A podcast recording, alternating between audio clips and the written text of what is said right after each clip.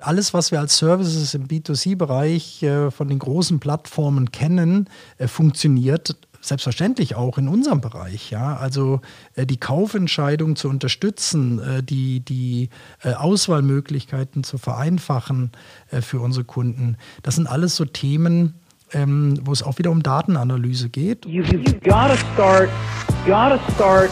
Willkommen zum Allgäu Digital Podcast. Alles rund ums Thema Digitalisierung im Allgäu mit Albert Heim. Viel Freude beim Zuhören.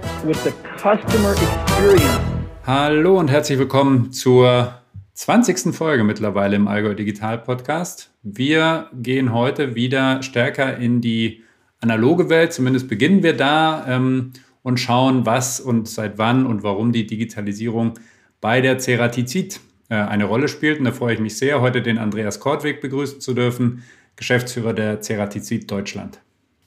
Ja, schönen guten Tag, Herr Heim. Ich freue mich auch. Genau, äh, alte Podcast-Profis bei Ceratizid, um kurz Werbung zu machen. Es gibt einen eigenen Ceratizid-Podcast, deswegen klappt das heute mit der Audioaufnahme umso besser. Ähm, bevor wir also einsteigen, bitte einmal äh, kurz vorstellen, wer sind Sie, was machen Sie, ähm, wie ist so die Laufbahn bis dahin gewesen? Ja, das mache ich gern. Ja, wir haben tatsächlich seit äh, anderthalb Jahren auch einen eigenen Podcast, aber darüber vielleicht später mehr. Mein Name ist Andreas Kortwig. Ich bin äh, im 21. Jahr bei der CRTZ und habe ähm, 2000 am Standort in Reuter meine Karriere als Produktmanager äh, gestartet und ähm, in, über mehrere Stationen im Schwerpunkt im Vertrieb. Seit äh, 2014 hier in Kempten am Standort damals noch die WNT Deutschland GmbH, seit 2018 dann die Ceratz Deutschland GmbH. Und ich bin einer von zwei Geschäftsführern hier. Wir sind ein reiner Vertriebsstandort mit äh, angehängter Logistik, wo wir unseren Kunden weltweit äh, unsere Produkte ähm, ja, unterstützen bei unseren Produkten. Und äh, insofern produzieren wir hier äh, keine Werkzeuge. Äh, das tun wir an anderen Standorten. Und neben der Rolle als Geschäftsführer bin ich global verantwortlich für alles rund um Produkte und digitale Services in der Division Cutting Tools. Alles klar, schönen Dank. Genau, es wird heute also weniger um Produktions-, Automatisierungs-, Roboter, Prozesse etc. gehen, sondern stark um die Kunden- und Vertriebsseite, was mich persönlich natürlich äh, auch ein Stück freut. Ähm, aber kurz, genau, was stellt denn Ceratizid her? Was vertreiben Sie denn da? Also CeraTZ ist ein Hightech-Engineering-Unternehmen äh, mit dem Schwerpunkt auf Zerspannungswerkzeuge und Hartstofflösungen. Äh, wir sind einer der äh, Pioniere im Thema Hartmetall. Wir gehören zur Plansee-Gruppe mit dem Hauptsitz in Reute in Tirol, gegründet 1921. Und die CeraTZ ist aus einem Joint Venture 2002 zwischen Plansee TZ und der, dem Luxemburger Unternehmen Cerra Metall hervorgegangen. Und wir produzieren ähm, Hartmetall, Hartmetallwerkzeuge, also ähm, Werkzeuge für die zerspanende ähm, Bearbeitung. Wir sind 7000 Mitarbeiter bei der CRTZ, ähm, in 80 Ländern vertrieblich aktiv. Wir haben 25 Produktionsstandorte weltweit und äh, schließen dieses Jahr mit äh, etwas mehr als einer Milliarde Euro Umsatz ab, äh, sind sehr gut auch in diesem Jahr zurückgekommen aus der Krise, aus der Corona-Krise. Ja, und gehören äh, in Summe zu den Top 4 äh, Hartmetallherstellern in der Welt. Mhm. Äh, Zerspannungswerkzeuge kann man sich, glaube ich, was vorstellen. Vereinfacht gesagt Bohrer für, den, für den Laien. Äh, Hartstofflösungen, was, was muss man sich darunter vorstellen? Ein zweiter wichtiger Geschäftsbereich bei der CRTZ äh, ist eben der Bereich ähm, Hard Materials. Dort äh, stellen wir Halbfabrikate oder Rohlinge her, äh, wo letztlich ähm, ja, Werkzeuge hergestellt werden ähm, oder eben ähm, andere Hartstoffe, Stahl, Keramiken substituiert werden. Das heißt, wir versuchen immer äh, verschleißschützende Lösung für unseren Kunden herzustellen. Und das ist der zweite große Bereich. Und dazu zählt auch, und ich glaube, darunter kann sich jeder was vorstellen, äh, wir sind einer der größten Hersteller für Sägezähne oder aber auch ähm, äh, Betonbohrerspitzen. Also jeder von uns hat vermutlich ein Produkt mit Ceratizid-Produkten im im Keller, in der Garage, ähm, auch in der, in der im Do-it-yourself-Markt sind wir sehr stark vertreten, aber eben nicht äh, im, im B2C-Markt, sondern wir sind zu 100 Prozent im B2B tätig. Unsere Kunden stellen Werkzeuge dann für den B2C-Markt in dem Bereich Hard Materials her. Alles klar, vielen Dank. Das wäre nämlich genau die nächste Frage gewesen, aber verstanden 100% B2B 100% ein analoges Produkt, ja, wo wir uns, glaube ich, einig sind, dass äh, ein Bohrer jetzt mor nicht morgen äh, digital daherkommt. Ähm, umso mehr macht es natürlich Spaß, äh, darüber zu reden, äh, ja, warum und wie denn die Digitalisierung in einem so, ich sage mal, historisch eher analogen, ja, Maschinen äh, geprägten Umfeld ähm, wichtig ist und immer wichtiger wird. Wie hat denn das Ganze angefangen oder wo, woher kommt die Digitalisierung, dass das ein Thema ist bei Ihnen und auch ein sehr wichtiges Thema? Wo, wo, wo sind da die Ursprünge? Also, wenn wir ein bisschen historisch zurückkommen, ähm, ist äh, die Digitalisierung äh, im, im, Maschinenbau, in, in der Zerspannung, äh, schon seit den 50er Jahren ja äh, präsent. Dort damals der Wechsel von konventionellen Bearbeitungsmaschinen zur äh, NC-Technologie, also numerisch kontrollten äh, Maschinen, äh, was dann irgendwo in den 80er Jahren äh, fließend übergegangen ist in, in CNC-Technik. Das heißt, äh, computergesteuerte äh, Bearbeitungszentren oder Bearbeitungsmaschinen. Und ähm, das ist für die Ceratizid Deutschland Teil der DNA. Also 1987 wurde damals die WNT äh, als Vertriebsunternehmen für Metallzerspannung gegründet. Und das N in WNT stand damals schon für Wend NC Technik. Und äh, der Gedanke hat uns schon immer getrieben, dass wir Kunden an der Maschine ähm, unterstützen. Also nicht nur wirklich äh, Produkte verkaufen, sondern wirklich unsere Kollegen im Außendienst sind Spezialisten die an der Maschine, an der Steuerung unsere Kunden beraten können. Und ähm, alle unsere Services waren von schon sehr früh immer äh, auch digital geprägt. Ähm, werde Ihnen im Laufe des Gesprächs vielleicht noch ein paar Beispiele geben. Aber wir waren der erste Standort auch in der Ceratizid-Gruppe, die sehr früh begonnen hat, mit iPads im Vertrieb zu arbeiten. Äh, wir haben ähm, als zweiter Standort damals äh, den ersten Online-Shop in der Gruppe gehabt. Ähm, 2002 gab es bei Ceratizid bereits die Möglichkeit, Produkte online äh, zu bestellen. Also wir waren immer relativ schnell von der Thematik dabei, äh, digital zu denken und, und Services äh, zu bieten. Also bei uns dreht sich alles um Services. Und in der Zwischenzeit gibt es aber auch tatsächlich nicht nur noch analoge Produkte, sondern auch digitale Produkte bei uns. Mhm, sehr schön. Also Anfänge dann doch äh, nahe in der Produktion, an der Maschine, aber, und darüber sprechen wir ja heute sehr stark, äh, immer auch mit dem, ja, mit der Fragestellung, was, was kann das beim Kunden für Probleme lösen oder welche Services können sich daraus dann entwickeln? Ähm, verstanden. Dann fangen wir doch mal an bei diesem ja, Kernthema, äh, worum es ja auch in der äh, CRCC Deutschland geht, wie ich es verstanden habe, beim Vertrieb. Und Sie haben gerade schon den Webshop äh, genannt. Hm, wie, wie ist denn da so die Historie? Weil gerade diese, diese Zerspannungswerkzeuge, so wie es ich jetzt verstehe, sind ja schon ein Stück weit vielleicht auch ein erklärungsbedürftiges Produkt, Fragezeichen. Also seit wann sind Sie da unterwegs und was sind so die Herausforderungen, wenn man solche Produkte B2B über einen Webshop vertreiben will? Also zum Thema Webshop ähm, hat mich in meiner Karriere tatsächlich begleitet, weil ich 2002 auch im Projektteam ähm, dieses Webshops selber mitgearbeitet habe, damals noch als junger Produktmanager. Und die Herausforderungen waren damals schon natürlich als erstes äh, zu überlegen, welche Produkte bieten sich überhaupt an, online vertrieben zu werden. Sie haben vollkommen recht. Ähm, wir reden über erklärungsbedürftige Produkte, ähm, auf der anderen Seite gibt es aber in unserer Branche auch sehr viele äh, Standard, also sogar ISO-genormte Produkte.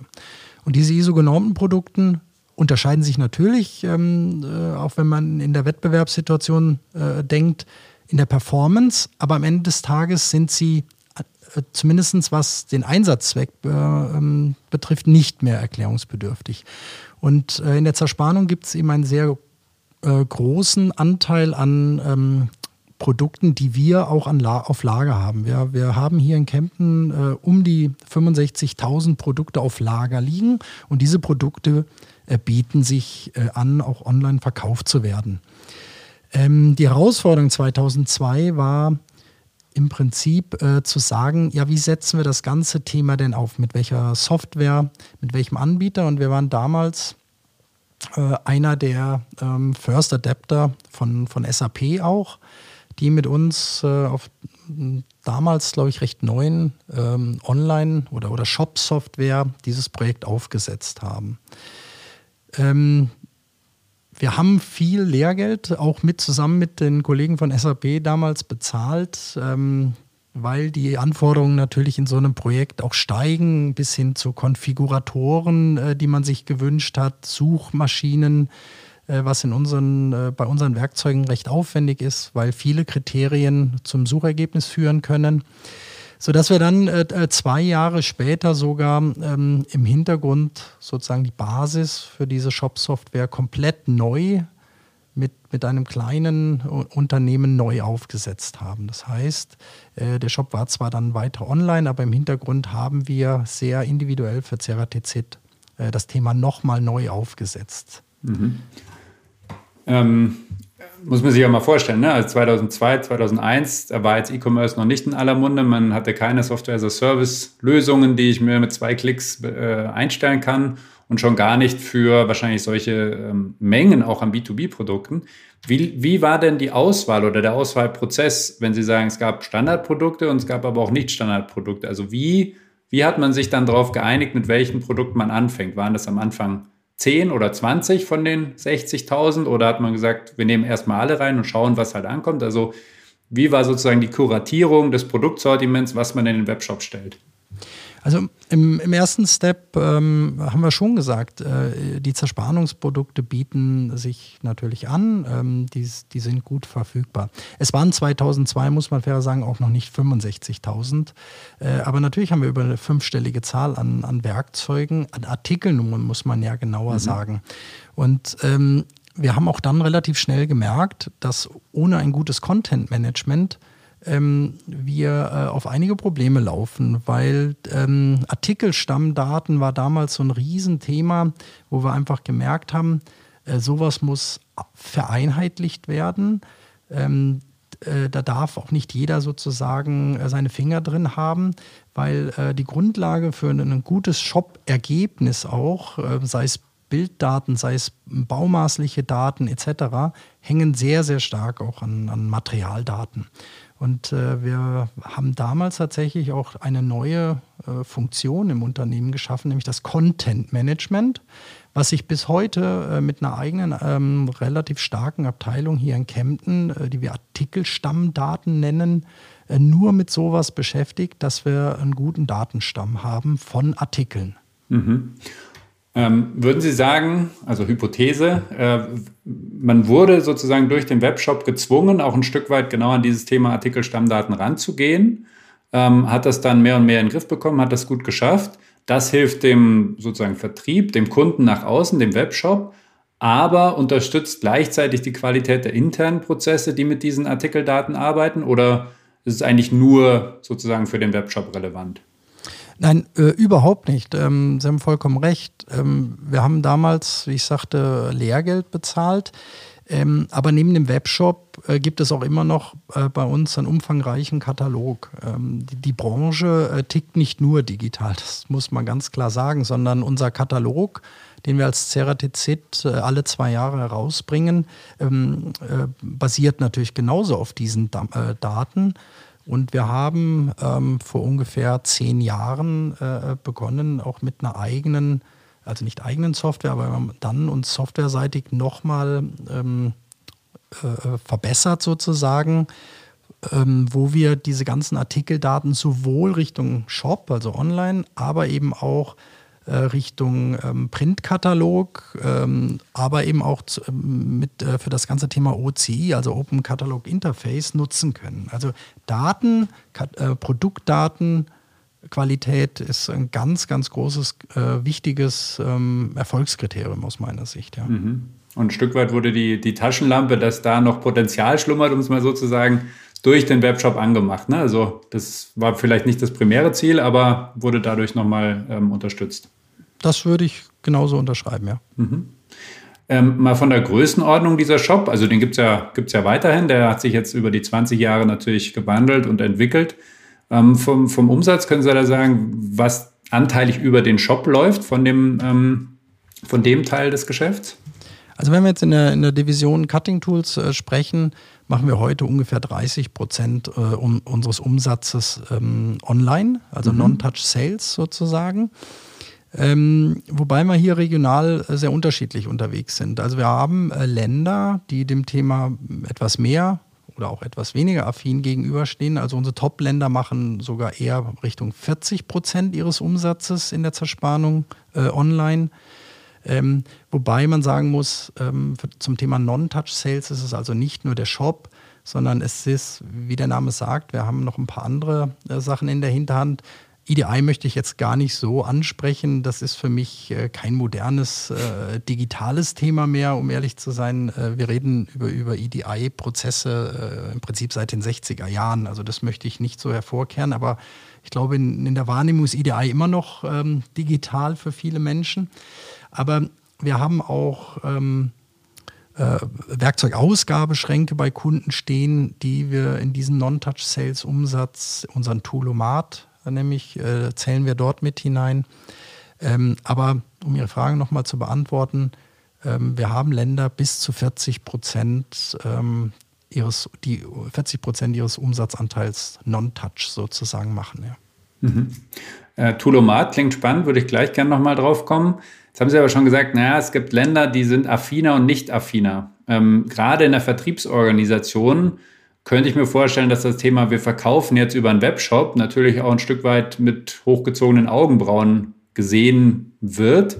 Ähm, ist das so? Und wenn ja, was sind so die, ja, die Argumente oder die Überlegungen dahinter, natürlich zu sagen, ein Teil äh, vertreiben wir über den Webshop, wahrscheinlich die Standardprodukte, standardisierte Prozesse und dann würde man ja wahrscheinlich sagen, dadurch spart man Zeit. Oder was ist so die, die interne Diskussion? Warum macht ihr überhaupt diesen, diesen Webshop? Ähm, was bringt es uns dann auch intern, gerade in der Vertriebsorganisation?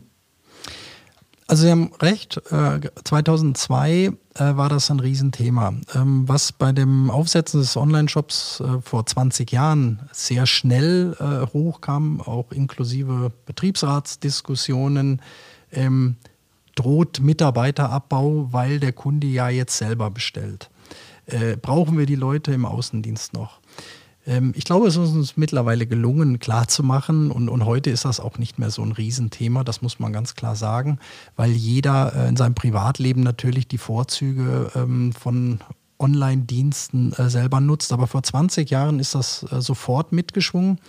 Ähm, aber wir, ich glaube, wir konnten äh, sehr schnell klar machen, dass wir die wertvolle ähm, Qualifizierung unserer Mitarbeiter eher für Prozesse nutzen wollten, äh, wo ähm, ja, das Fachwissen äh, gebraucht wird. Ja, das heißt also für, für den äh, standardisierten Klick auf den Bestellbutton, ähm, das schafft der Kunde selber und, und macht auch viel Sinn, dass er das selber macht, weil er das zu jeder beliebigen Uhrzeit machen kann, wo vielleicht gar kein Kollege mehr im Büro ist. Ähm, und die Kollegen, die hochqualifiziert im Customer Service oder im Außendienst arbeiten, haben dann Zeit, sich für die aufwendigen Themen, äh, wo Beratung gefragt ist. Ähm, wir verkaufen natürlich nicht nur standardisierte Produkte, sondern ähm, ungefähr äh, ein Drittel unseres Umsatzes ist äh, eben auch ähm, Customized Products. Und insofern dort wollen wir die, die Kollegen äh, im Einsatz sehen, um den Kunden zu beraten. Das ist äh, sicher ein USP. Mhm. Und noch eine Frage, bevor wir zum Toolomat nochmal kommen. Diese Beratung, ähm, könnte man jetzt sagen, die ergibt sich, weil man die Zeit dafür hat? Oder könnte man auch sagen, das steckt dahinter, dass auch das Geschäft der Kunden und die Prozesse der Kunden natürlich immer vernetzter, verwobener sind von ihren Maschinen, weitere Maschinen, deren ganze Produktionslinien und es genau deshalb auch notwendig ist, ein Stück weit immer stärker mit noch mehr Expertise in die Kundenprozesse, in die Kundenberatung reinzugehen, um ja halt auch sicherzustellen, dass man seine eigenen Maschinen, seine eigenen Werkzeuge dort äh, bestmöglich A platziert, aber B halt dann auch in der vernetzten Produktionsstraße bei den Kunden dann ja mit vernetzt und dementsprechend wissen muss, wie die Prozesse wirklich im Detail bei den Kunden laufen. Ähm, das ist genau richtig, was Sie sagen. Wir haben ähm, natürlich heute die Möglichkeit, ähm, über ein weiteres digitales Produkt, nämlich unser eine Toolscope, äh, eine Prozessüberwachungssoftware, die in Form eines Industriecomputers in die Maschine eingebaut wird, ähm, den äh, Zerspannungsprozess unserer Kunden zu überwachen, zu visualisieren. Äh, aber hier ist äh, Expertise gefragt. Das heißt, ähm, was macht der Kunde mit dem, was ihm sozusagen die Software zeigt oder wenn die Maschine abstellt, äh, bevor ein Werkzeug bricht. Äh, dort brauchen wir ähm, hervorragend qualifizierte Kollegen, die dann mit dem Kunden sozusagen auch die Rückschlüsse, die richtigen Rückschlüsse äh, aus der ähm, aus den Daten, die dort ausgegeben werden, äh, ähm, schließt. Und äh, das ist das Thema Beratung. Also Beratung ist Kern unseres Geschäftsmodells äh, in der Ceratizid, ähm, wo wir einfach sagen, wir sind Spezialisten und wir brauchen weiterhin Spezialisten, ähm, die den Zerspannungsprozess in- und auswendig kennen. Ähm, aber wir unterstützen Kunden mit neuen digitalen Services. Ja. Mhm. Gut, jetzt haben wir zwei äh, schon gehört, Toolomat und Toolscope. Ähm, Toolomat hätte ich verstanden, ist ein ja, vertriebsunterstützendes Tool, auch äh, quasi ein analoger Webshop, wenn ich es richtig verstehe, der bei den Kunden ja wie ein Automat wirklich vorhanden ist und dort Nachbestellungen äh, ohne Lieferzeiten quasi ermöglicht. Ist das so richtig und seit wann gibt es den und ja, wie sind da so ähm, auch die Erfahrungen in der Akzeptanz auch bei den Kunden? Also äh, der Toolomat ist ein Werkzeugausgabesystem. Äh, es sieht optisch so aus. Viele kennen das als, äh, wenn man an der Uni oder, oder auf einer Raststätte, sieht sehr ähnlich aus einem Ausgabesystem für Fast Food oder solche Sachen, mit dem Unterschied, dass dort unsere Werkzeuge ähm, drin sind. Und ähm, wir verwalten für unsere Kunden äh, dieses Lager ähm, völlig äh, autark. Das heißt, der Kunde hat, ähm, außer dass er es selber entnehmen muss, eigentlich keinen Aufwand mit diesem System. Es macht immer dann Sinn, äh, so ein Toolomat aufzustellen, wenn der Kunde einen hohen Anteil an äh, gleichen Werkzeugen hat. Das heißt, ähm, er setzt in seinen Prozessen immer wiederkehrende Werkzeuge auch ein. Und wir stellen mit diesem ähm, Konsignationslager für unsere Kunden einfach sicher, dass er im 24-7-Betrieb dann, wenn es, äh, wenn es äh, notwendig ist, auch immer ein verfügbares Werkzeug hat. Wir disponieren das, äh, wir sind nicht im Netz des Kunden, wir haben äh, einen eigenen äh, Router installiert, das heißt, wir sind äh, auch nicht sozusagen darauf angewiesen, dass wir im Netz des Kunden arbeiten müssen. Wir haben Kollegen, die dieses Lager äh, befüllen für Kunden, wir disponieren es äh, für den Kunden. Und ja, der Erfolg ist, äh, hat vor etwas mehr als ja, 10, 15 Jahren begonnen. Und äh, mittlerweile haben wir ähm, eine hohe vierstellige Anzahl an, an Toolomaten im Markt stehen, zum Teil mehrere bei, bei einem Kunden.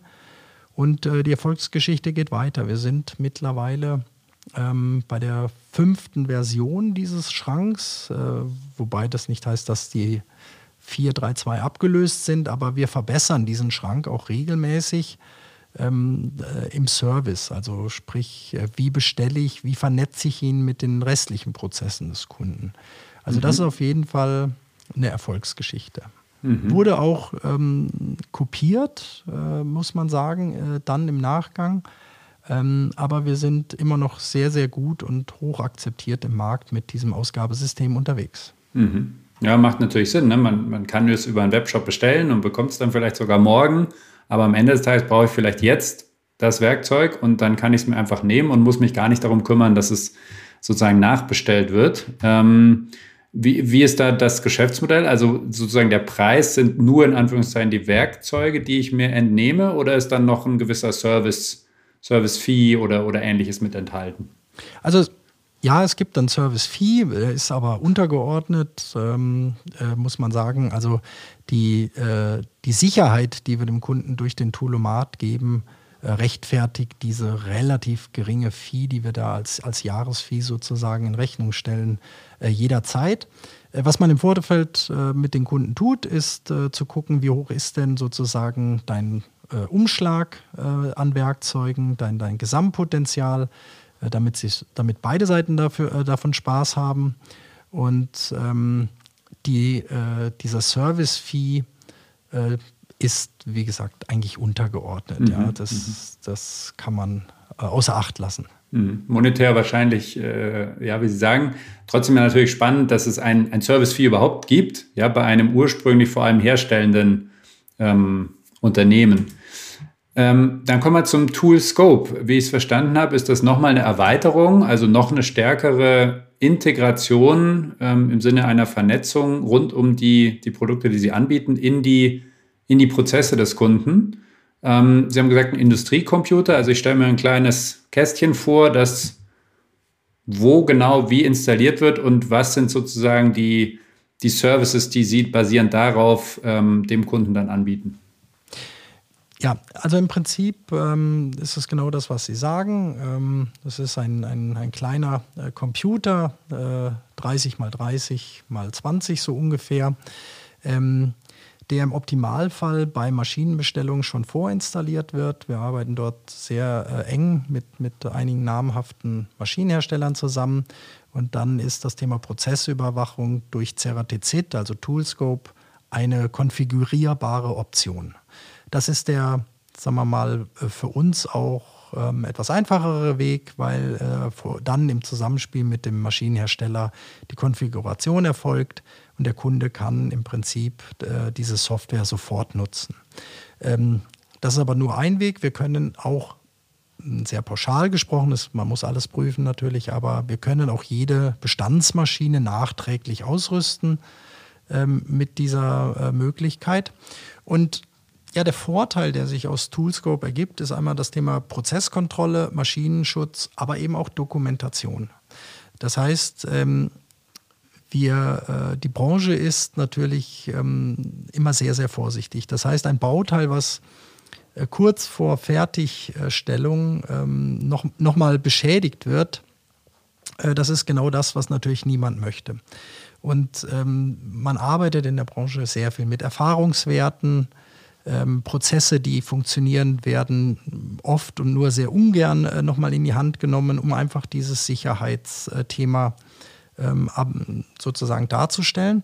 Und hier ähm, können wir mit Toolscope diesen, diesen Mehrwert einfach anbieten und zu sagen, ähm, wir optimieren den Prozess mit unserem Kunden dahingehend, dass wir ihn äh, so, sogenannte Hüllkurven ähm, für einen, äh, einen Fertigungsprozess pro Werkzeug äh, definieren.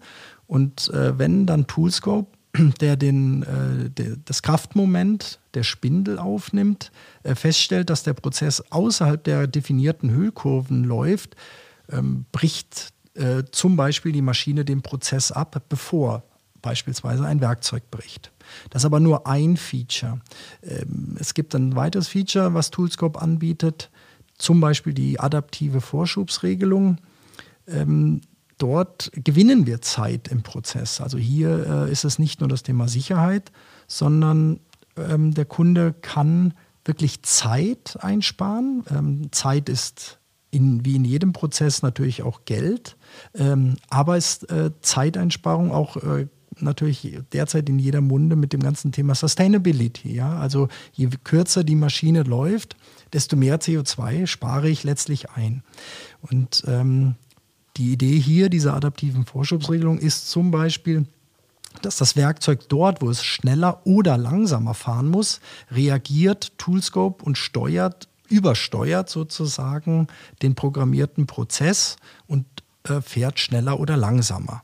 Äh, das gibt einfach auch äh, monetäre Mehrwerte für unseren Kunden. Mhm.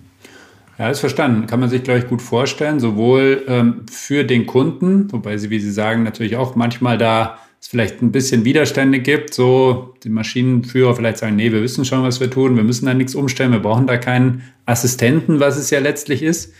Ähm, und auf der anderen Seite würde mich nochmal interessieren, die Maschinenhersteller würde ich annehmen, dass die ja wahrscheinlich auch ein Eigeninteresse haben könnten, ähm, solche Lösungen mit anzubieten. Wie ist, wie ist denn da das Verhältnis? Also wie, wo ergänzt man sich da?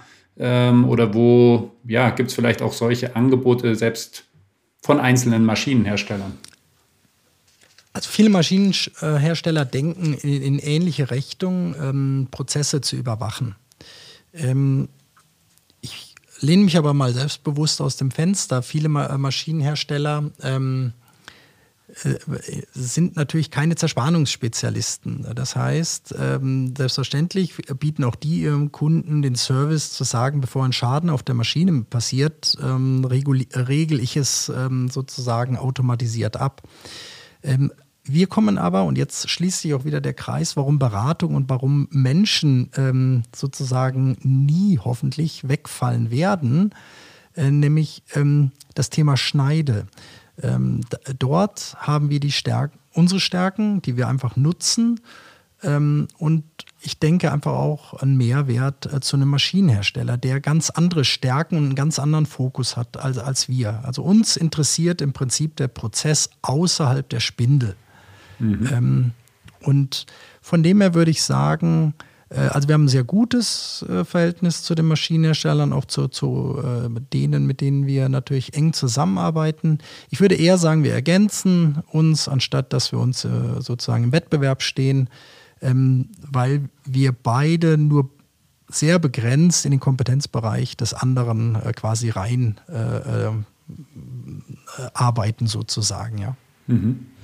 Ja, ist spannend, wie Sie sagen, dass sich der Kreis schließt. Ne? Durch, durch die Digitalisierung, durch die Standardisierung von, in dem Fall Verkaufsprozessen, Webshop, Standardprodukte, hat man mehr Zeit für Beratung, mehr Zeit für Service, versteht besser den Prozess des Kunden und kann das dann wiederum übersetzen in solche, ja, teilweise analog, aber eben auch sehr stark digitalen Lösungen. Ja, Toolscope muss ja mit, mit Daten arbeiten, die wahrscheinlich visualisieren, analysieren.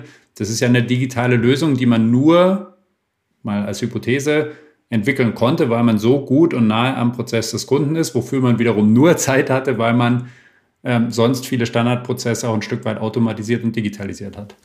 Also ganz ursprünglich ist äh, Toolscope ähm, tatsächlich nicht von einem Zerspannungsunternehmen entwickelt worden, äh, aber in der Konstellation, äh, seit ähm, Toolscope Teil der Ceratizid-Gruppe ist, ähm, als, als Start-up quasi in die Unternehmensgruppe integriert wurde, äh, macht das ganz, ganz viel Sinn.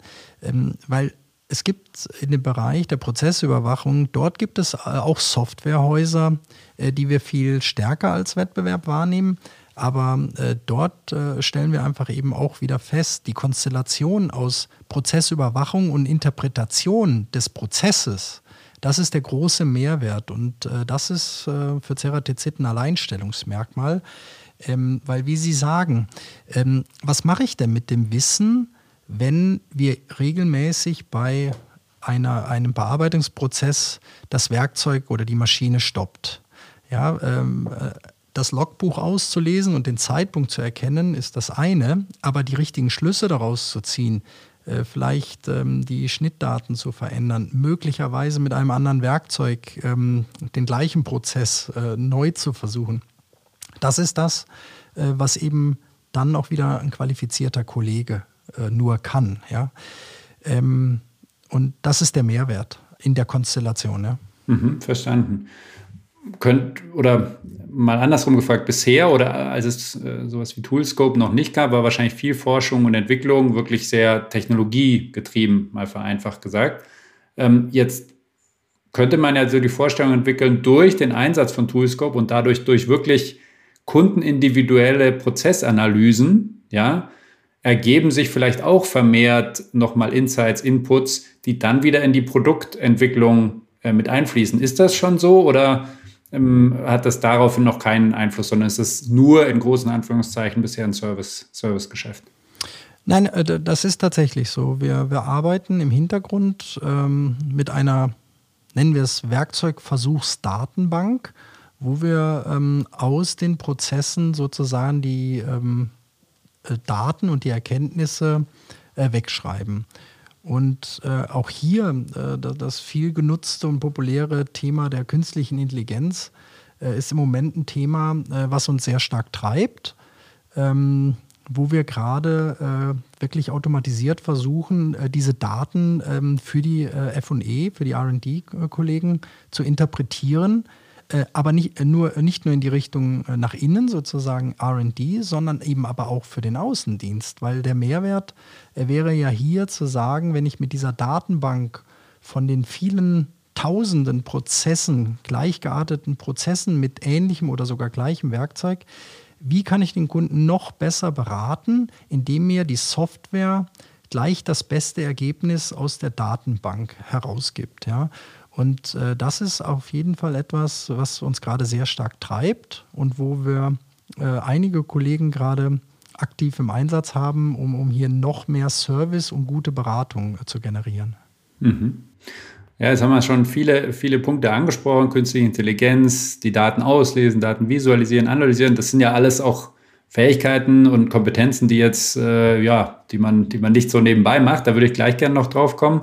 Noch eine Frage zu dem, zu dem Toolscope. Ähm, mit ein Versprechen ist ja, dass diese, diese Software oder, oder die, die Lösung ähm, dem Kunden ja das effizientere Produzieren ermöglicht mit ihren Werkzeugen, ganz vereinfacht gesagt. Und ähm, da wäre nochmal die Frage, ist das ein separates Geschäftsmodell? Ist Toolscope sozusagen on top ein Standalone Geschäftsmodell? Also ähm, wirklich eins, ähm, worüber sich äh, Gewinne nur mit dem Tool, sag ich mal, erzielen lassen. Oder es ist im Wesentlichen ein vertriebsunterstützendes, beratungsunterstützendes Serviceangebot, was in einem Paketpreis vielleicht ähm, mit den Werkzeugen dann mitläuft. Das ist eine ganz spannende Frage. Ähm, als wir ähm, Toolscope in die Ceratizid integriert haben, war auch hier das Erste, was wir getan haben, eine Artikelnummer anzulegen. Also wir haben jetzt ein verkaufbares Produkt. Mittlerweile äh, sind wir ein gutes Stück weiter, ähm, wie Sie sagen. Es ist natürlich möglich, einen, einen Toolscope separat ohne äh, sozusagen den Werkzeugverkauf im Hintergrund zu vertreiben. Das ist denkbar. Was wir aber tatsächlich feststellen, auch wenn der Kunde heute keine Werkzeuge von uns kauft und einen Toolscope hat, kommt er sehr schnell auf CRTC zu. Und äh, von dem her möchte ich Ihre Frage äh, so beantworten. Das Toolscope ist eine absolute Vertriebsunterstützung, ähm, die äh, einfach dafür sorgt, dass wir den Kunden in Richtung Werkzeug viel, viel besser betreuen können und gewinnen auch Neugeschäft. Allein durch die Tatsache, dass ein Toolscope auf einer Maschine ist. Also insofern, es ist beides. Nur mit dem Toolscope würden wir wahrscheinlich als Produkt nicht, äh, sagen wir mal, ausreichend oder, oder gro äh, groß, ähm, große Gewinne äh, machen. Aber das Folgegeschäft ist äh, viel, viel wichtiger für uns. Äh, die Tür, die uns Toolscope öffnet als Werkzeughersteller, weil das ist unsere ursprüngliche DNA. Ja, mhm. ja sehr spannend, weil dann ist es ja gerade vielleicht entkoppelt, aber nicht im Sinne entkoppelt, ich kann es allein verkaufen, sondern entkoppelt, wir bieten dir diesen Service und dann weißt du auch, was du bei uns noch alles bekommen kannst und was du von uns hast. Ganz genau. Also wir nutzen äh, Toolscope auch äh, in unseren Projektgeschäften als Option für unsere Kunden, ähm, äh, dass wir sagen, schau, wir können dir das Projekt so lösen, ganz herkömmlich, mit, mit Schnittdaten, die nachvollziehbar im Katalog irgendwo äh, stehen oder die wir für dich getestet haben. Äh, wir können aber auch das ganze Paket mit äh, Toolscope sozusagen ähm, pimpen ähm, dann sparst du dir äh, allein durch zum Beispiel adaptive Vorschubsregelungen, gibt's, haben wir eine Studie äh, dazu gemacht, irgendwas zwischen 8 und 10 Prozent. Ähm, Im ersten Moment schreckt sonst vielleicht der Einzelpreis äh, den Kunden ab. Aber wenn er dann sozusagen den ROI äh, von uns vorgerechnet kriegt, äh, ist das sehr häufig gar kein Thema mehr, ähm, dass das Tools über den Preis von Toolscope überhaupt noch diskutiert wird. Mhm. Ja, macht ja Sinn dann. Es scheint sich ja zu rentieren. Also ähm, jetzt ist es ja schon ein sehr starker Weg von den Werkzeugen über den Vertrieb über den Webshop, über den Toolomat, über Toolscope geht es ja, wenn ich es richtig verstehe, immer stärker in eine ja, Prozessoptimierung bei den Kunden. Ähm, also nicht hier, ich verkaufe dein Werkzeug, sondern ich optimiere deine Prozesse. Wie weit ist das das schon? Wie weit geht das über, ich sag mal, die Prozessschritte, wo Ihre ursprünglichen Werkzeuge zum Einsatz kommen, vielleicht schon hinaus? Und wie ist es da bezüglich ähm, Monetarisierung, eigenes Geschäftsmodell, äh, diese Prozessoptimierung wirklich auch anzubieten? Also das ist ein Thema, was uns in den letzten zwölf Monaten ähm, auch so ein bisschen Corona-bedingt, muss man sagen, ähm, stark getrieben hat. Wir haben uns natürlich wie viele Unternehmen, äh, waren wir mit dem Thema konfrontiert, dass die, der Umsatz eingebrochen ist. Äh, wir hängen natürlich äh, an, an der Luftfahrtindustrie, wir hängen natürlich wie die ganze Branche auch an der Automobilindustrie. Und ähm, äh, das ist, wenn man überhaupt von was Positivem in der Corona-Krise sprechen möchte, natürlich so ein Effekt gewesen, dass wir sehr stark und, und schnell reagiert haben und, und über neue Ideen nachgedacht haben. Ähm, das Thema Prozessoptimierung, was, was man ja auch äh, in diversen Social-Media-Kanälen auf unserer Homepage als Idee findet, ähm, war damals eine Idee, die gesagt hat, wir wetten sozusagen mit dir, lieber Kunde. Äh, wir versprechen dir etwas, wir rechnen es, ähm, was wir einsparen können und du zahlst erst nach Gutbefund. Ähm, das war durchaus ähm, äh, ein Gedanke äh, oder eine Idee, die gut angekommen ist, wobei wir sogar festgestellt haben, dass viele Kunden auf das Thema Gutbefund dann letztlich sogar verzichtet haben, nachdem sie also im Prinzip uns sofort geglaubt haben mit unserer äh, ja, Modellrechnung, äh, dass, dass es zur Zeiteinsparung und zur Verbesserung für ihn kommt. Äh, das war ein Modell. Ähm, wir arbeiten aber auch an, an neuen Bezahlmodellen. Äh, das war ja Ihre Frage. Ähm, zum Beispiel Pay-per-Use. Das ist natürlich nichts, was jetzt ähm, gänzlich neu ist. Aus anderen Branchen kennt man das, ähm, dass man nur das bezahlt, was man auch wirklich nutzt. Ähm, aber in der Werkzeugbranche ist, ist das sicher ähm, ein Schritt, über den man nachdenken kann. Ja? Also ähm, ich bezahle nur noch die Zeit, die mein Werkzeug im Einsatz ist. Und auch hier ist es wieder äh, nur möglich, diese äh, Dinge zu dokumentieren, indem man Toolscope und die Prozessdaten nutzt und dem Kunden sozusagen ganz klare Transparenz bietet und äh, ihm sozusagen auch zeigt und sagt, wie lange war es jetzt im Einsatz, was kostet es sich jetzt weil ähm, auch hier hat der Kunde einige Vorteile. Er muss nicht in die Vorleistung äh, des Werkzeugpreises gehen. Ähm, es gibt von uns definierte Parameter, die ihm äh, äh, klar sagen, wie das Werkzeug optimal eingesetzt wird und dann bezahlt er die Zeit, äh, die er äh, das Werkzeug einsetzt. Man muss fairerweise sagen, das ist äh, eine ganz neue Idee von uns, die, die wir jetzt äh, mit einigen Kunden gerade testen und, und prüfen. Aber ohne Datenüberwachung äh, und, und Visualisierung ist, wäre das auch wieder nicht möglich. Ja. Mhm. Und ja, wie Sie sagen, ne, in Corona wurde das sicherlich verstärkt, weil man konnte ja nur von außen was machen. Und wenn man da von außen in dem Sinne blind gewesen wäre, dann wäre es mit der Fantasie auch schwer geworden, wie man da jetzt Leistungen erbringen will. Das heißt, äh, das war gut, schon so lange in dem Bereich unterwegs zu sein und dieses ja, Toolscope und diese Möglichkeiten überhaupt zu haben. Dann konnte man damit reagieren, mit den Daten arbeiten und sich über auch völlig neue ähm, Services Gedanken machen. Ja, blind ist übrigens ein schönes Stichwort, wenn ich da mal einsetzen darf.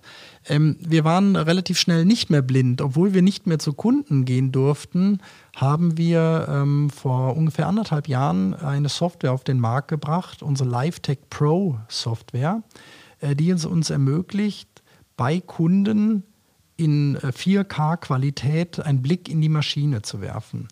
Ähm, das ist etwas äh, gewesen, was auch wieder wie ich sagte, aus der Tatsache getrieben wurde, dass, dass Kunden äh, keine Besucher mehr reingelassen haben, ähm, aber trotzdem Unterstützung gebraucht haben. Und äh, die LiveTech Pro App ist etwas, was auf jedem mobilen Device ähm, herstellerunabhängig funktioniert, ähm, per E-Mail äh, angefragt wird und innerhalb von Minuten kriegt der Kunde von uns sozusagen einen Zugang ähm, unsere Techniker haben die entsprechende Softwares, äh, Software auf ihren Devices und wir dokumentieren und visualisieren hier ähm, den Prozess und im Prinzip kann unser äh, Kollege im Vertrieb, äh, technischen Vertrieb, vom Auto aus den Kunden beraten. Und wir haben ja einige schöne Erfolgsgeschichten, ähm, die hier wirklich zu einem Mehrwert äh, gefunden haben. Wir haben einen großen österreichischen Kunden, der ähm, über einen Zeitraum von mehreren Wochen von einem Kollegen aus Hannover nur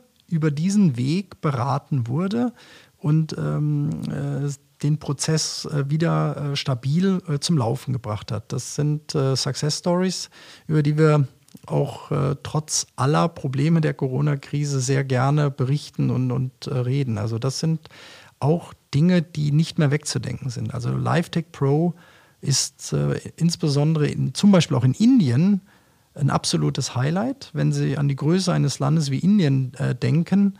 Äh, die Kollegen ähm, stehen diesem Thema sehr, sehr affin gegenüber und hohe Akzeptanz der Kunden. Also wir haben einige hundert Use Cases bereits über die LiveTech Pro App ähm, gelöst. Mhm. Ja, es ist natürlich Wahnsinn, ne, wenn man die 20 Jahre rekapituliert, von einer anfänglichen Skepsis vielleicht auch die Technologien damals noch nicht so weit von einem Webshop und jetzt, wir sagen, es ist nicht mehr wegzudenken. Ähm, Enabler des Geschäfts, Grundvoraussetzung, es ist klar, dass man über digitale Lösungen nicht nur, nur in Anführungszeichen vertreiben kann, sondern wirklich ähm, Mehrwerte für die Kunden generieren kann und das immer ein stärkerer Teil des, ja, vielleicht sogar Kerngeschäfts wird. Ähm, jetzt haben wir einige, einige Punkte da schon angesprochen. Mich würde mal interessieren, wie die Organisation dafür aussieht, weil ich würde annehmen, gerade sowas wie Toolscope kann ich mir jetzt nicht einfach äh, von der Stange kaufen und dann weiter vertreiben. Ähm, den Toolomat, ja, es gibt sicher Sachen, auf denen man aufsetzen kann. Und die äh, Remote-Lösung würde ich auch annehmen, dass da viel, viel Eigenentwicklung, Ceratizid seitig drinsteht. Also wie, wie ist denn das Team aufgebaut, das diese ganzen Lösungen konzipiert, entwickelt, betreibt? Ähm, Größe und was sind so die, die, die, Kompetenzen und Profile da drin? Also, das waren jetzt mehrere Fragen. Fangen wir mal mit Toolscope an. Ähm, also Toolscope wird ähm, vertrieblich supported äh, von einem eigenen Team an ähm, Vertriebssupportern äh, und aber auch Kollegen, die letztlich dann für die äh, Vorortinstallation zuständig sind. Die sind von, von ihrer ähm, Ausbildung ähm, auch anders qualifiziert als der klassische ähm, Zerspaner. Das sind äh, Elektroingenieure ähm, äh, oder äh, eben aus diesem Bereich ähm, der Elektronik, ähm, weil dort ganz andere Dinge gefragt sind. Der Türöffner oder der Vertrieb ist aber der gleiche Kollege, der auch Werkzeuge vertreibt. Das heißt, ähm, wir qualifizieren hier auch den Außendienst, den klassischen Zerspanungsaußendienst äh, zu diesem Thema, dass er sich äh, gut und sicher fühlt und vor Kunden äh, auf jeden Fall das Thema ähm, ja, auf einer gewissen Flughöhe ansprechen kann, dass Interesse generiert wird. Und dann haben wir die Möglichkeit ähm, zu unterstützen mit einem eigenen Team, ähm, die vor Ort äh, dann besuchen, erklären und, wie ich sagte, dann bei, bei Kaufentscheidungen auch installieren. Ähm, was die anderen elektronischen oder digitalen Themen angeht, klar, da haben wir in den letzten äh, fünf, acht Jahren äh, natürlich auch neue äh, Kollegen aufgebaut. Also beispielsweise gibt es mittlerweile einen eigenen Produktmanager Digital Solutions. Ja, das ist äh, aber auch in seiner ursprünglichen Qualifikation ein Maschinenbauer äh, mit hohem Maß an digitaler Affinität, äh, der das Thema Toolscope ähm, und, und andere äh, digitale Lösungen als Produktmanager betreut. Und, und last but not least ähm, hängt alles natürlich dann äh, auch wieder an dem ganzen Thema IT, interne IT, ähm, wo man einfach äh, auch in der internen Orga so ein bisschen schauen muss, also Backend oder Frontend und, und viele Dinge sind halt mittlerweile äh, Frontend beim Kunden. Ähm, und dort haben wir auch eigene Teams, eigene Kapazitäten geschaffen ähm, mit äh, Product Ownern, die sozusagen ständig, sei es Shop, sei es LiveTech Pro, ähm, ähm, als äh, Anforderung an die IT, an die interne, sehr starke IT, ähm, der Ceratizid-Plansee-Gruppe dann weitergeben. Ja. Also es entstehen neue Funktionen. Ähm, viele äh, Funktionen ähm, findet man heute als Ausbildung oder als Studiengang sicher so nicht, sondern wie ich schon sagte, es ist natürlich auch ein bisschen aus der persönlichen Affinität der, der Menschen getrieben, ähm, sich in solche Themen reinzuarbeiten. Ähm, aber das macht es ja Spaß. Ja? Also das, das ist äh, das Thema, was uns treibt und so entstehen auch neue Ideen zum Teil. Ja? Mhm. Aber gerade die so Funktionen wie Product Owner, Data Analyst, Data Scientist in reinen Digitalunternehmen gibt es die natürlich. Ne? Und das finde ich dann schon spannend, wie sich sowas auch entwickelt in einem klassisch nicht digitalen Unternehmen, dass solche neuen Jobprofile, Kompetenzen da reinkommen, gebraucht werden. Und ja, dann kann man sicher den Weg gehen, da jemand von ganz außen zu holen, der natürlich dann aber keine Branchenexpertise hat oder eben jemand, der die Branchenexpertise und die Affinität hat, dann dahin zu entwickeln.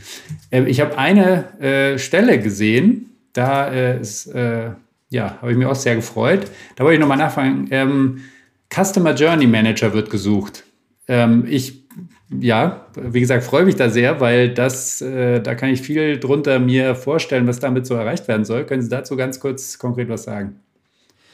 Ja, das ist äh, tatsächlich äh, eine dieser neuen Stellen, äh, die, wir, die wir ausgeschrieben haben. Also hier geht es ja auch wieder darum, ähm, sozusagen aus dem Verkauf, aus dem digitalen Kaufverhalten äh, unserer, unserer Kunden äh, richtige Rückschlüsse zu ziehen, ja, um auch hier wieder Services, ähm, vertriebsunterstützende Themen ähm, etc. aus den, aus den Data, aus dem, aus dem Klickverhalten, alles, was da mit reinzählt, äh, zu schließen. Das ist ein ganz spannendes Thema. Wir haben dazu auch ähm, äh, vor einiger Zeit äh, eine ähm, Master- oder Bachelorarbeit äh, betreut.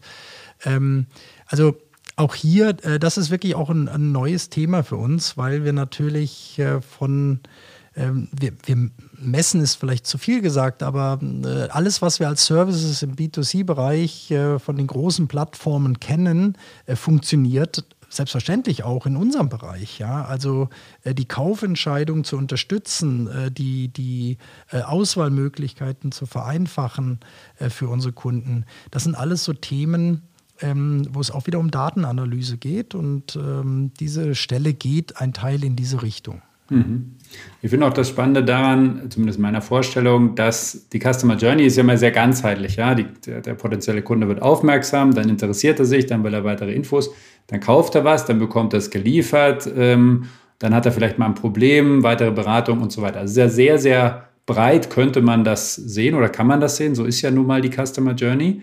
Ähm, und das trifft dann ja aber eigentlich, zumindest äh, wie ich es ähm, ja oft, oft wahrnehme, auf, auf eine interne Organisation, die noch sehr, ja, ich sag mal, äh, bereichsorientiert aufgestellt ist. Ja, also der Vertrieb spricht mit dem Einkäufer, die Qualitätssicherung spricht mit den, äh, ja, vielleicht auch mit der Qualitätssicherung auf Kundenseite. Also ist das ein Thema, dass man auf einmal solche Rollen hat, die so komplett Querschnitt drüber liegen und sich die ganzen Sachen anschauen ähm, zu den einzelnen Spezialisten intern oder ist das gar kein, gar kein Widerspruch oder, oder Reibung. Also ein Widerspruch ist es nicht, ähm, aber es ist äh, schon ein Stück weit, wie Sie sagen, wir stellen auch bei Kunden äh, vor Ort fest, äh, dass in einigen Themen, also jetzt bleiben wir wieder bei dem Thema zum Beispiel Toolscope, dass äh, dort mehrere Ansprechpartner auf einmal beim Kunden präsent sind. Nicht? Also angefangen von der internen IT, was passiert dort auch in meinem Netzwerk, ähm, IT-Security etc., ähm, sind die Entscheider, die dann mit ins Boot genommen werden ähm, äh, ein Stück weit andere oder äh, sie treten eben im Team auf. Aber äh, ich, das ist auf beiden Seiten nach meiner Erfahrung äh, mittlerweile ein akzeptiertes Auftreten, äh, dass das nicht mehr eine 1 zu 1 Beziehung ist zwischen dem Zerspannungsexperten und dem, dem äh, sozusagen Operator an der Maschine oder, oder dem klassischen Fertigungsleiter ist, sondern ähm, wenn es zu solchen Themen kommt, sitzen sehr viele an, anders qualifizierte äh, äh, Kollegen und, und, und Kunden mit am Tisch. Äh, das ist mhm. aber kein Widerspruch, finde ich. Ähm, äh, zum Teil sogar mit externer äh, Unterstützung, sowohl auf der Kunden- als auch auf, auf, unserer Seite, weil der Weg ist natürlich äh, für beide auch immer viel, viel länger, Expertise immer selber aufzubauen oder sich als Partner mit ins Boot zu nehmen. Aber ähm, auch hier, nach meinem persönlichen Dafürhalten, ist das etwas, was mehr und mehr akzeptiert ist. Ja. Mhm. Und würden Sie auch sagen, genau dieses, man muss das ja, breit sehen, man muss die ganze Customer Journey sehen, man muss dementsprechend auch die Kompetenzen, die vielfältigen zusammenbringen, vielleicht sogar mit externen Partnern, wird oder wurde und wird durch die Digitalisierung ein Stück weit auch getrieben, weil die Prozessschritte eben so vernetzt sind. Ich glaube, dass das ein Muss ist. Wir sind sonst alle nicht schnell genug. Ähm, Sie, Sie, sprachen das Thema äh, Data äh, Scientists an, diese ganzen äh, Sachen. Ich meine, dort gibt es sehr, sehr viel, äh, insbesondere im Startup-Bereich, ja äh, kleinere, äh, hochqualifizierte Unternehmen. Ähm, das sind auch ähm, nach meiner Erfahrung Leute, die vielleicht gar nicht in klassischen Konzernstrukturen, wie wir es sind, überhaupt noch arbeiten wollen oder können, sondern ähm, einfach diese Flexibilität von, von Startups, von Kleinunternehmen ähm, wollen und akzeptieren. Aber es spricht aus meiner Sicht überhaupt nichts dagegen, äh, diese Expertise ins Boot zu nehmen. Ähm, da generieren wir Mehrwert für beide, äh, aus meiner Sicht, ja. Mhm. Gut. Ähm wir sind zeitlich schon so gut wie am Ende. Haben wir denn noch was ganz Wichtiges Digitales vergessen bei der Ceratizid? Was ganz Wichtiges Digitales nicht. Ich glaube, äh, ich möchte ähm, äh, noch mal einmal Werbung machen für das Thema Podcast. Ähm, wir haben lange diskutiert im eigenen Haus, ob im Bereich der Werkzeuge und der Zerspannung ähm, so ein Fachpodcast ähm, überhaupt Sinn macht. Wir sind äh, eines Guten oder Besseren belehrt worden. Äh, es wird sehr, sehr gut angenommen.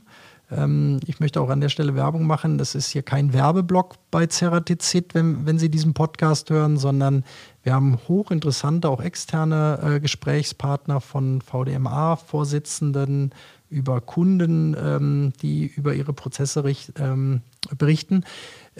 und warum haben wir uns für einen Podcast entschieden? Wahrscheinlich wie Sie auch es ist auch ein gutes Mittel, ähm, Menschen zu qualifizieren. Äh, wir sitzen alle, äh, insbesondere im Vertrieb, viel im Auto und äh, man bekommt tolle Insights. Ja? Also von dem her ist ein Podcast nicht nur Unterhaltung, sondern auch ein Stück weit leicht gemachte Schulung, wenn Sie so wollen, um sich, um seinen Horizont ein Stück weit zu erweitern. Und ansonsten, als abschließendes Wort möchte ich einfach nur noch mal sagen, auch, ähm, also ohne Menschen funktioniert auch Digitalisierung nicht. Also da, das ist etwas, äh, was sich ganz, ganz offen zeigt. Äh, und deswegen möchte ich einfach auch nur noch mal Werbung machen für das Thema Zerspannung. Äh, junge Menschen ähm, für diesen, äh, wie sagten Sie, ähm, herkömmlichen oder analogen Prozess zu begeistern. Also wenn man einmal an der Maschine gestanden hat, äh, ähm, die siebenstellige, äh, einen siebenstelligen Wert hat. Äh, dort hat man wirklich Digitalisierung an der Maschine gepaart mit einem äh, herkömmlichen oder, oder, analogen Prozess. Also ich möchte Werbung für die Zerspannung machen, ähm, für junge Menschen. Äh, das ist eine ganz, ganz spannende Herausforderung. Ja. Gut, ähm, ja, also zum Podcast kann ich nur sagen, ich habe mir äh, ehrlicherweise nur die äh, Folgen mit Digitalbezug bisher angehört, aber fand die äh, ja auch wirklich im, im, genau nicht nur rein werblich. Ich glaube, dann würde es auch nicht funktionieren. Ähm, insofern spannend, ähm, bin auch Abonnent, kann das nur empfehlen und bedanke mich dann jetzt für die interessanten Einblicke. Äh, bin gespannt, wohin die Reise weitergeht. Ähm, ist ja schon sehr viel passiert in den letzten gut 20 Jahren und dabei weiterhin viel Spaß und viel Erfolg. Dankeschön. Ja, vielen Dank für die Einladung, Herr. Alles Gute für Sie. Ja? Danke, tschüss. Der Allgäu Digital Podcast. Danke fürs Zuhören. Bis zum nächsten Mal. Start with the customer experience and work backwards with technology.